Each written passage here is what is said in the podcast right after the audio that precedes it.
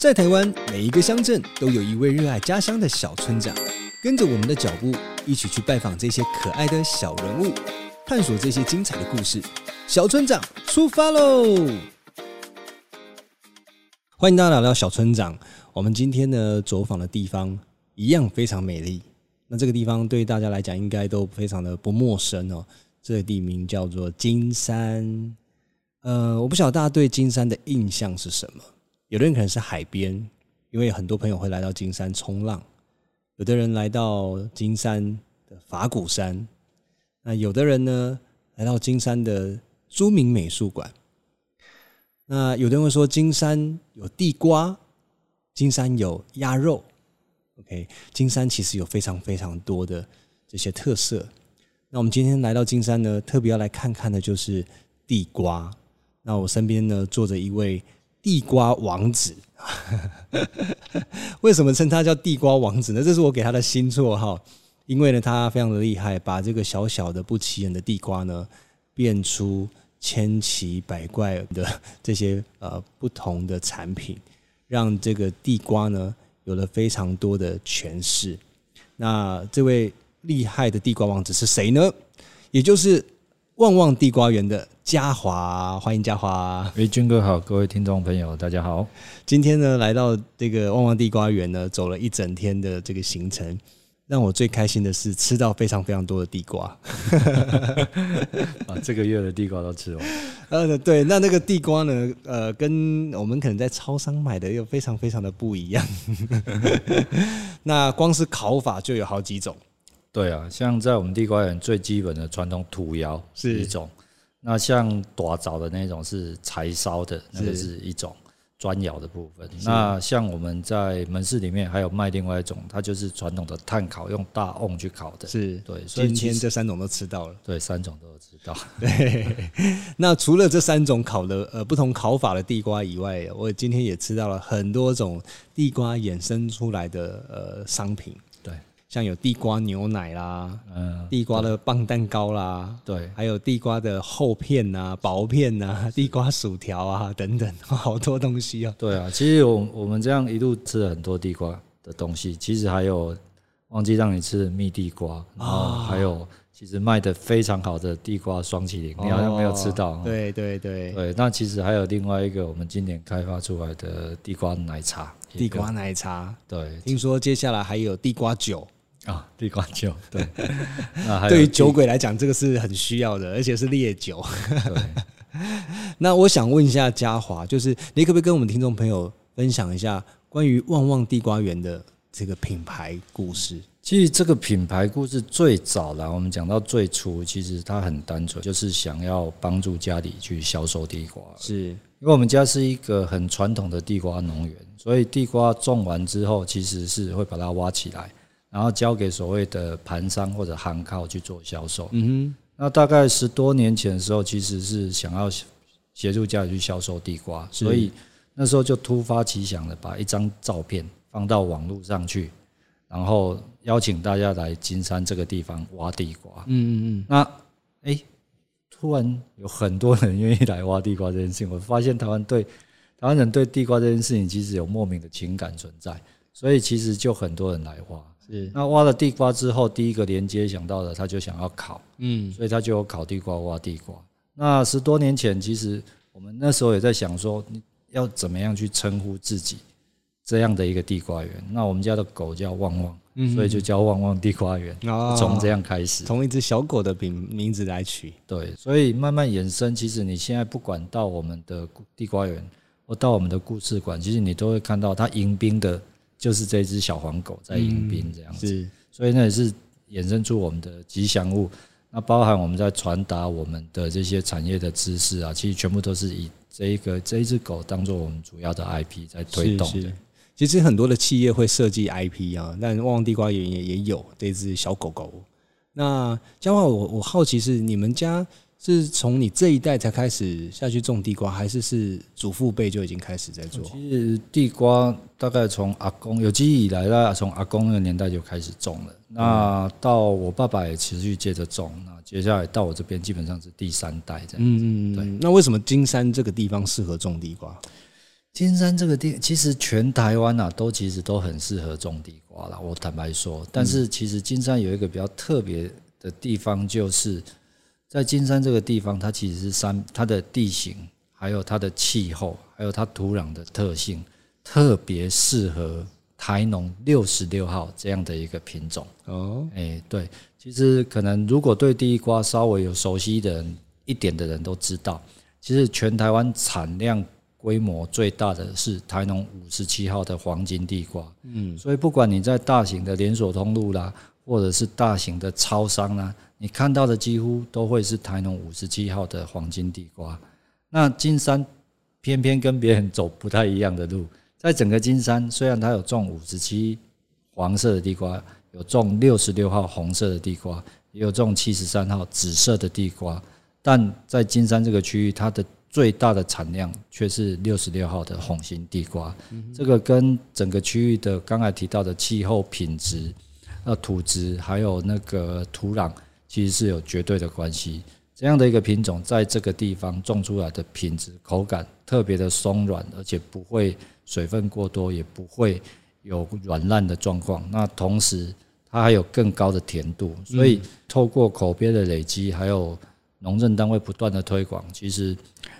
这样的一个品种，在这个地方就哎，慢慢的被市场接受，而且知名度越来越高。嗯嗯嗯嗯，我今天在吃的时候，那个口感确实跟那个呃黄金地瓜真的差别很大。对，对，它有点桑桑个 QQ，对，然后甜度很高，是 OK。而且你会发现一件事情，它的纤维其实是非常的绵密的。对对对，对，它不容易让你有吃到。真正的那个看稀的那个纤维仔，它其实是很绵密的感觉。对，那你在返乡前是在做什么？我在电子零件商服务。哦，电子产业。对，所以我面对的客户，其实大概国内你想得到的电子零呃记忆体记忆体模组厂，基本上大概都是我的客户了。所以你那时候是因为爆肝才回到家乡来吗？也不呃呃，应该的契机，应该讲不能讲说是爆肝，应该讲说其实他的工作生态其实一直很稳定。那当时政府在推动所谓两造两造双星的产业的情况之下，其实，在 TFT LCD 跟 DRAM 这两个产业基本上是可以立足在台湾。嗯，所以我在过去十多年的工作经验来讲的话，其实也因为我的客户都是所谓的记忆体客户，所以我可以。不需要像很多同事这样要飞来飞去，一天到晚要出长差，远离家庭这样子。是是。那经过十几年之后，其实，在二零零八年那个金融风暴之后，其实国内的双低产业、两造双低双低产业也面临严重的打击。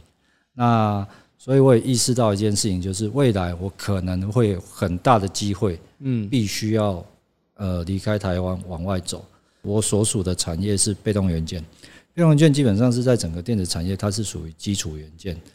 这个工作它是基本上是可以做一辈子的，但因为它必须逐水草而居，它必须跟着工厂移动，所以就代表了我意识到这样的一个产业绝对不会在台湾，这是第一点。嗯嗯。那第二点就是，其实我从入行到我真正离开电子产业，大概十二三年的时间，你会发现这十多年来它的产品单价基本上是不断的在下跌。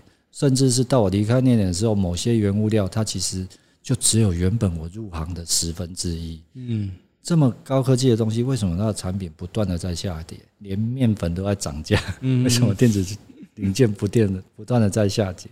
那基于这两个原因，其实我们那时候就在想，我有没有机会选择一个工作是可以让我长期留在台湾？因为我对于出差这件事情，我本从以前就不是很喜欢。那另外还有一个就是，我们希望我们所投入的贩售的产品，其实它可以随着市场有一个正常的一个合理的价格，这样子。是是。对，随着市场在波动，所以看来看去，我大概有的就是地瓜这个行业。所以你们后来是三个兄弟姐妹一起在做嘛？对，我们其实一开始从从最初的一开始就是三个兄弟姐妹一起在做。那我们也很清楚知道，光种地瓜跟烤地瓜这件事情，从以前其实它是妈妈的零用钱。哎，他并没有办法养家活口，就是爸爸帮忙种，小孩帮忙挖，然后收到的钱就妈妈的零用钱。那既然没有办法养家活口，还三个兄弟姐妹都回来？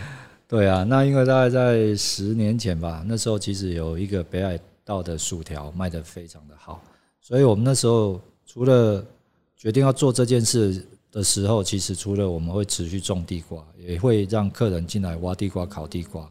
那我们更重要的是把地瓜做成类似这样的产品，然后在市场上销售。那我们希望透过那时候还没有产业六级化这样的一个概念，我们只希望就是我从地瓜的种植到产品的制作，再到这些服务的体验，然后后面才知道原来这个叫产业六级化啊。那其实我们都可以看到很多这种家族企业经营的兄弟姐妹，唉，可能都会。吵架啦，会分家啦，很多这种哦兄弟之间啊鬩墙的问题啊。那你们当时一起在决定要一起回来经营的时候，有没有过程中有没有发生过这样的事情？哦，吵得可凶了，到现在还是会吵啊，真的哦。对，不过我们那当时我们的状况比较单纯啊，其实。当我们决定要一起做这件事情的时候，其实兄弟姐妹共同拿出一笔钱来啊，其实我们就去推动这件事情。可是当时有一个很重要的重点，就是因为兄弟姐妹毕竟再怎么样，他吵完他还是兄弟姐妹，因为你有共同的父母在。对啊，可以看到很多兄弟姐妹吵完就是就 就我我们理论上是希望这样，但我们有一个很重要的前提是，就是每个人的枕边人不可以进来公司服务哦，这件事情非常的重要。那当然，这样的概念其实我们一开始没有这样的概念，就偶然的在某个电视报道上面看到某家国内大型品牌的连锁眼镜，他们就是这样的制度，我发现哎，这样制度很好。那虽然我们那时候还不晓得能不能养活自己，但是我们当时就很清楚的说明，就是彼此的那个老公或老婆绝对不能进来公司服务。那三个兄弟姐妹基本上大概就怎么吵，大概就那个样子。那另外还有一个部分，当时是有什么样的担心跟顾虑吗？为什么不要就是枕边人加入到团队？就是看那个别人的例子，你知道，因为我们当我们没有比别人聪明的时候，就是看这些 稳定发展企业怎么做就怎么做，因为我们没有预预设什么假定的立立场，这样子。很多连续剧有没有？就是那个那个老婆就跟老公讲说：“你看你哥哥怎样啊？”然后什么？对，没错。那像。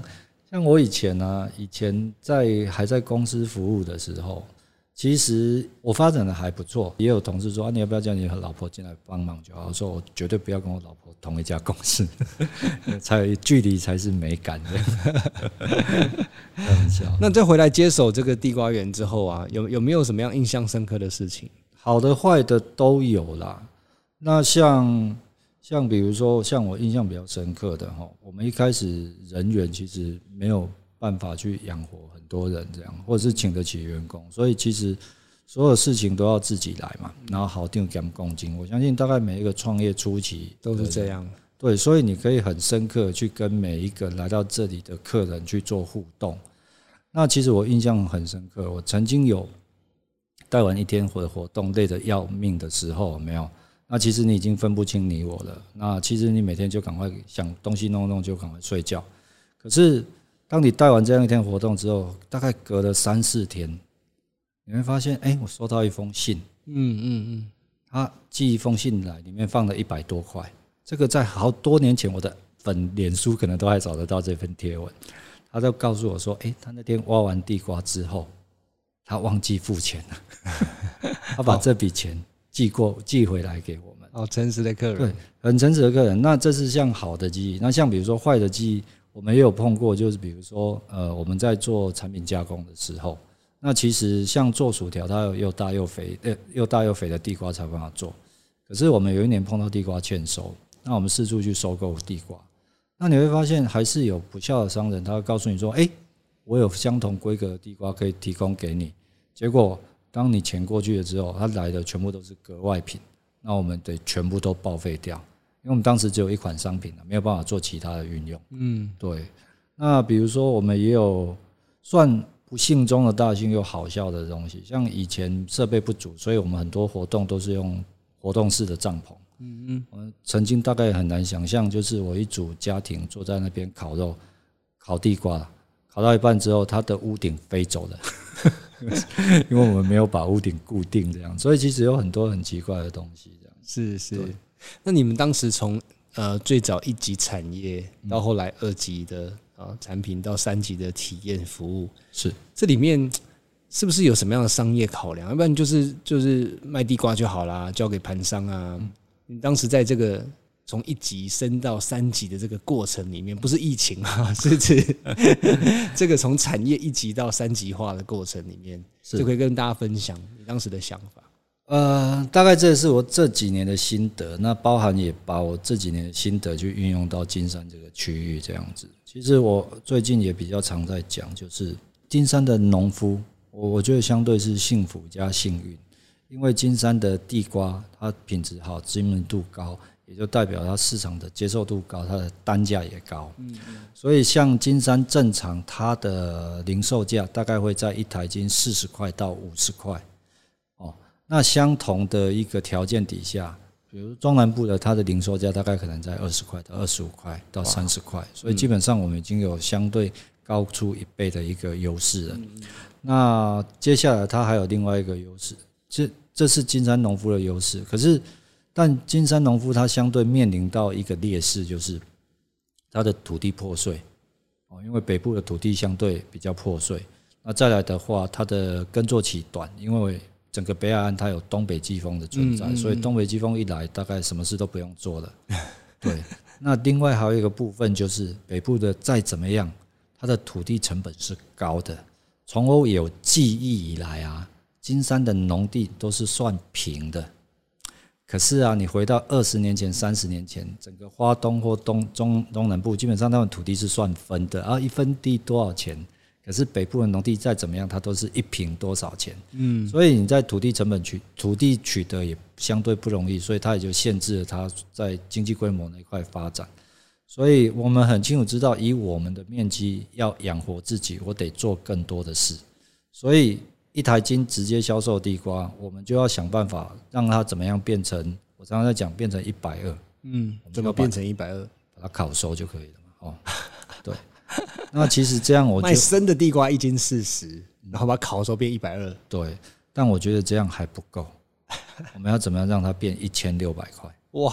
对，这件事情就是你今天做的，叫你自己烤就好了。哦，就下田里面去把地瓜挖起来，然后自己烤这样子。对，所以其实没有慢慢的去走到体验经济。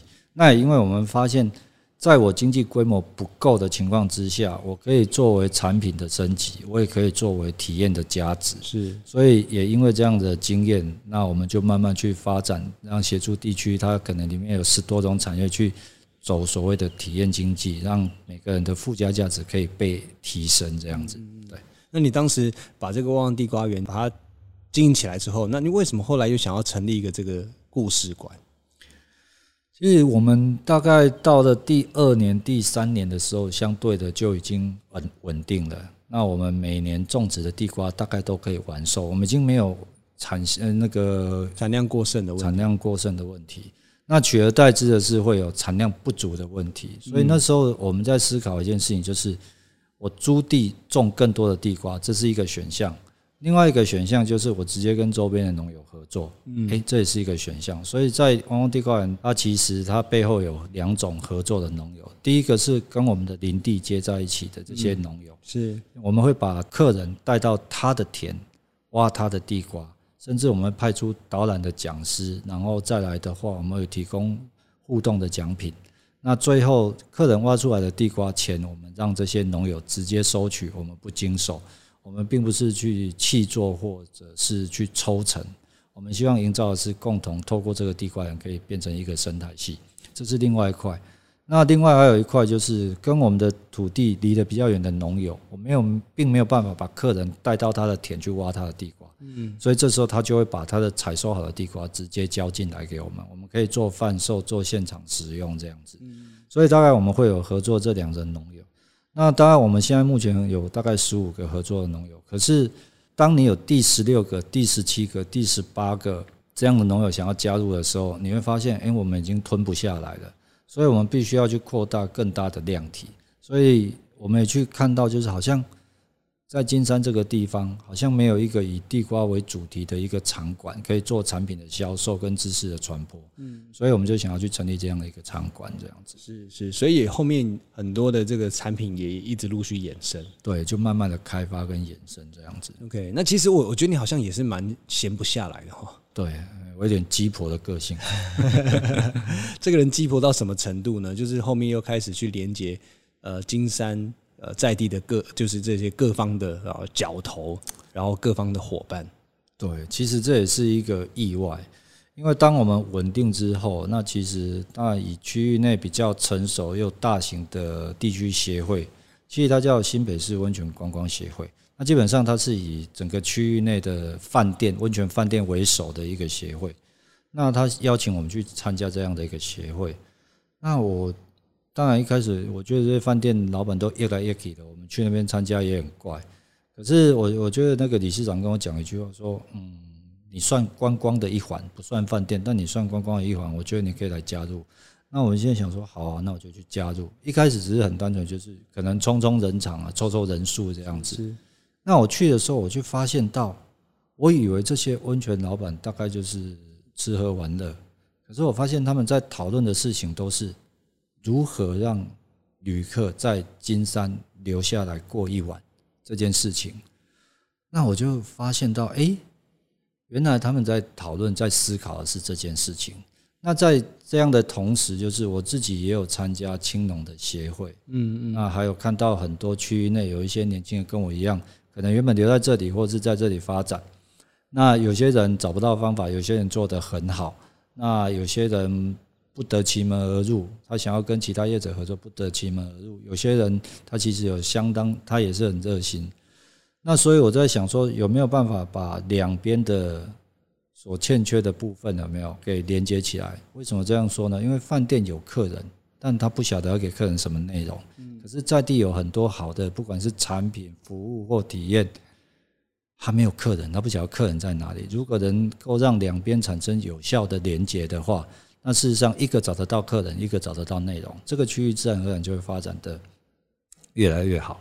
当然，很多东西是不成熟的，所以我们必须要让这些地方的业者陆陆续续成熟到一定的程度之后，他才有办法跟观光客去对接，跟饭店的客人去对接。因为观光大概有人说地观光不是地方创生，是我也很认同这个观念，因为那两个是截然不同的。但是如果你地方产业它能做出一定的特色，而且能够达成一定的提供一定的产品跟服务，观光是一个很重要的出海口，因为那个那个可以让我们很直接进到消费市场。那透过这样的方式，他也可以认识到更多在地的元素，所以我们才去做，才去做这件事情，让推动一个地方的论坛叫北海创生青年论坛，邀请很多在地不同业者加入。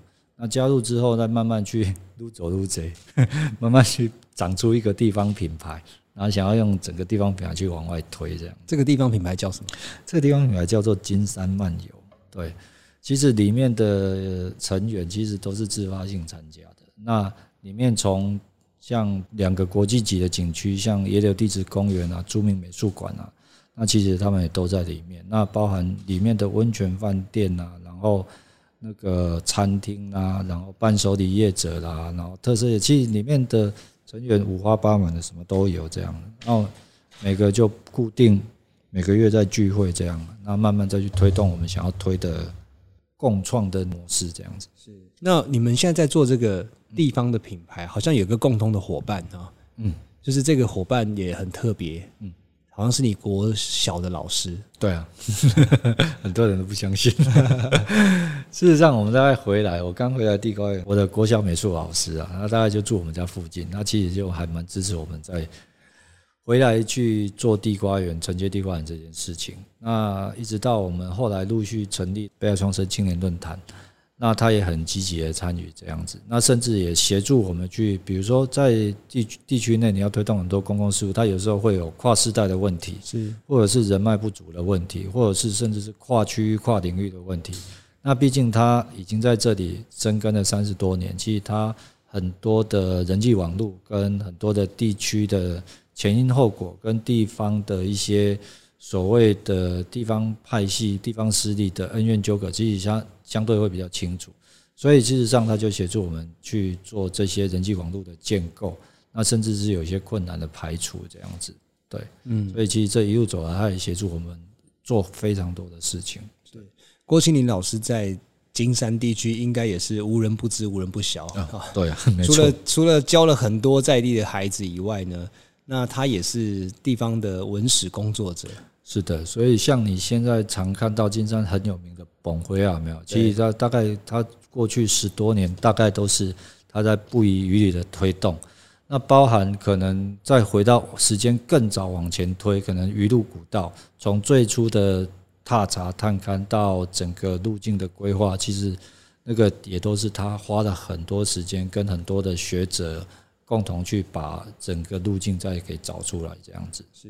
所以其实呃，我们在很多的社区常常会听到青年哦，或者是长一辈都会提到说这个世代之间的问题。嗯，哦很难沟通啦，或者不知道对方在想什么啦，然后世代之间的这个断层非常的明显，非常的严重。但是我看到你们两个世代，哎，其实蛮蛮合搭的，然后而且这种合作的模式算是蛮蛮成功的。对啊，我觉得我一直以来都很幸运啊。那就在金山这个地方，我好像没有碰到太多世代冲突的问题，这样子啊，反而是有一些长辈们其实。对我们在做的事情，原则上都还算是支持的。就除了像郭老师是直直接实际参与以外，那像很多的里长啊，或者是像可能地方老一辈的派系啊，其实也都对我们在做的事情相对都很支持这样子。甚至我们还有一个那个理事长很好笑，他说：“哎，我的社区有通过农债，你以后缺什么资源了没有？”来我的社区，我的计划给你写。我就，而且他在说这句话之前，他还跟我讲了一句说：“笑点要观察力足够啊。”我刚刚你紧张，我去做代志。所以其实我们就反正我们我没有特特别的目的性，反正我们就傻傻的做。但我比较聚焦就是在金山这个区域，然后默默的做。那慢慢有些人会认同，所以我们有时候我们在做一些工作，就寻求别人合作，其实相对我我觉得简单很多啊。我们大概也不会刻意去做一些己所不欲，勿施于人的事，所以就不容易有一些冲突产生。是是，那所以你们在做这个金山漫游的这个品牌，最大的愿景跟想象会是什么？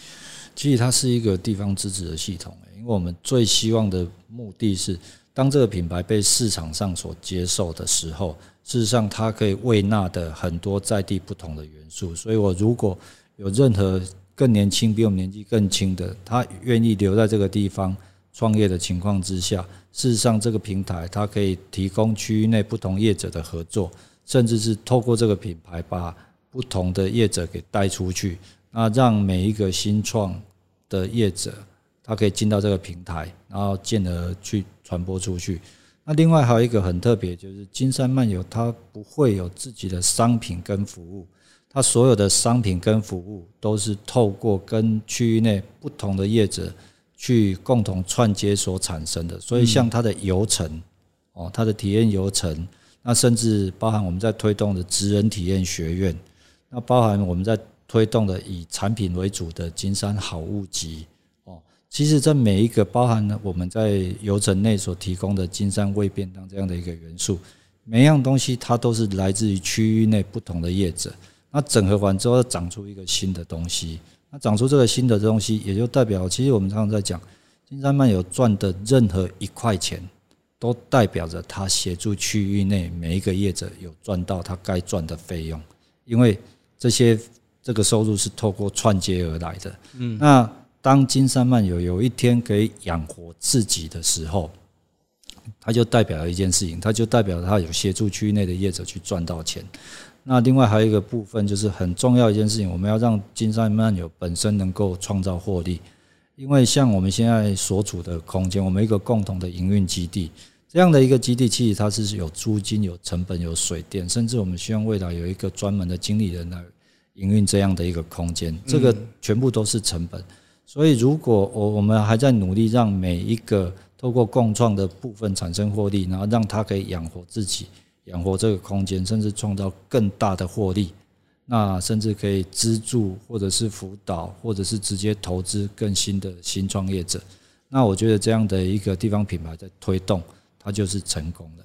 对啊，当然我们一步一步在走，目前已经看到雏形了。我觉得，很有机会，因为到目前为止，我们区域内的业者基本上是很支持在做这件事情的。是，虽然说这个商业的运转模式还需要一段时间，但是这个雏形架构俨然已经形成了。嗯，这个也是非常不容易的事情。是的，对。对，其实我今天呢来到了呃金山，然后一方面看到嘉华就是把一个小小的地瓜变出非常多样的产品，然后你看到它从呃很。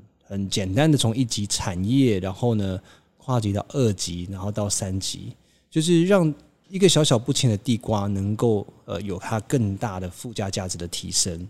那除了在这件事情以外，它也同时呢去连接在地的伙伴，然后一起在推动一个地域品牌的串联。那我觉得这个事情是就是不是说独善其身啊，而是说开始能够想到说未来如何把这个整个区域共同去经营起来。我觉得这个事情呢是非常非常不容易的，因为它是需要付出。那这件事情让我非常的感佩，也很感动。那也期待呢，这个金山漫游能够持续在嘉华的推动之下，还有郭庆林老师的合作之下呢，能够成功，能够茁壮起来。